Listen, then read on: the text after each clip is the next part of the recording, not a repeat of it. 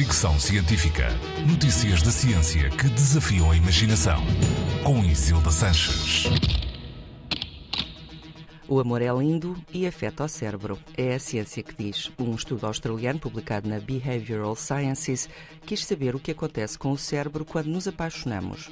Para isso, os investigadores fizeram um questionário a 1556 jovens voluntários sobre relações românticas e como se sentiam com a pessoa por quem estavam apaixonados.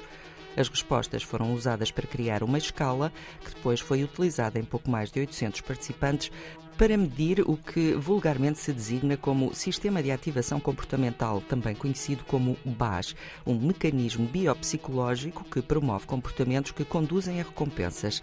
Os resultados mostraram que, de facto, o BAS é ativado quando as pessoas estão apaixonadas e quanto mais apaixonadas, maior a sensibilidade do BAS.